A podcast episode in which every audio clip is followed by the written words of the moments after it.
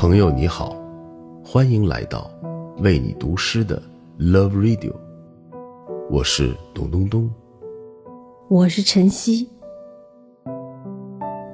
这是一个匆匆的时代，人们匆匆的出行，匆匆的吃饭，匆匆的交往，每一天都似乎匆匆而单调，总是很向往车马邮件都慢的岁月。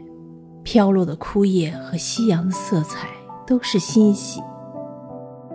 多给生活一点时间吧，让一切都慢慢来，慢慢来就好。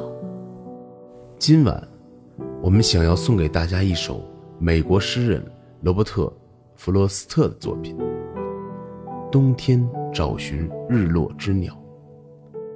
新的一年，愿你可以享受当下。慢慢生活。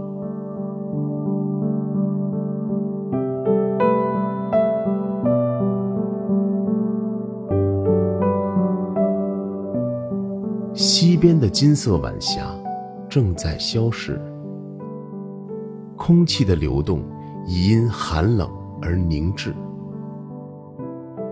漫步回家时，从白茫茫雪原穿过，我想。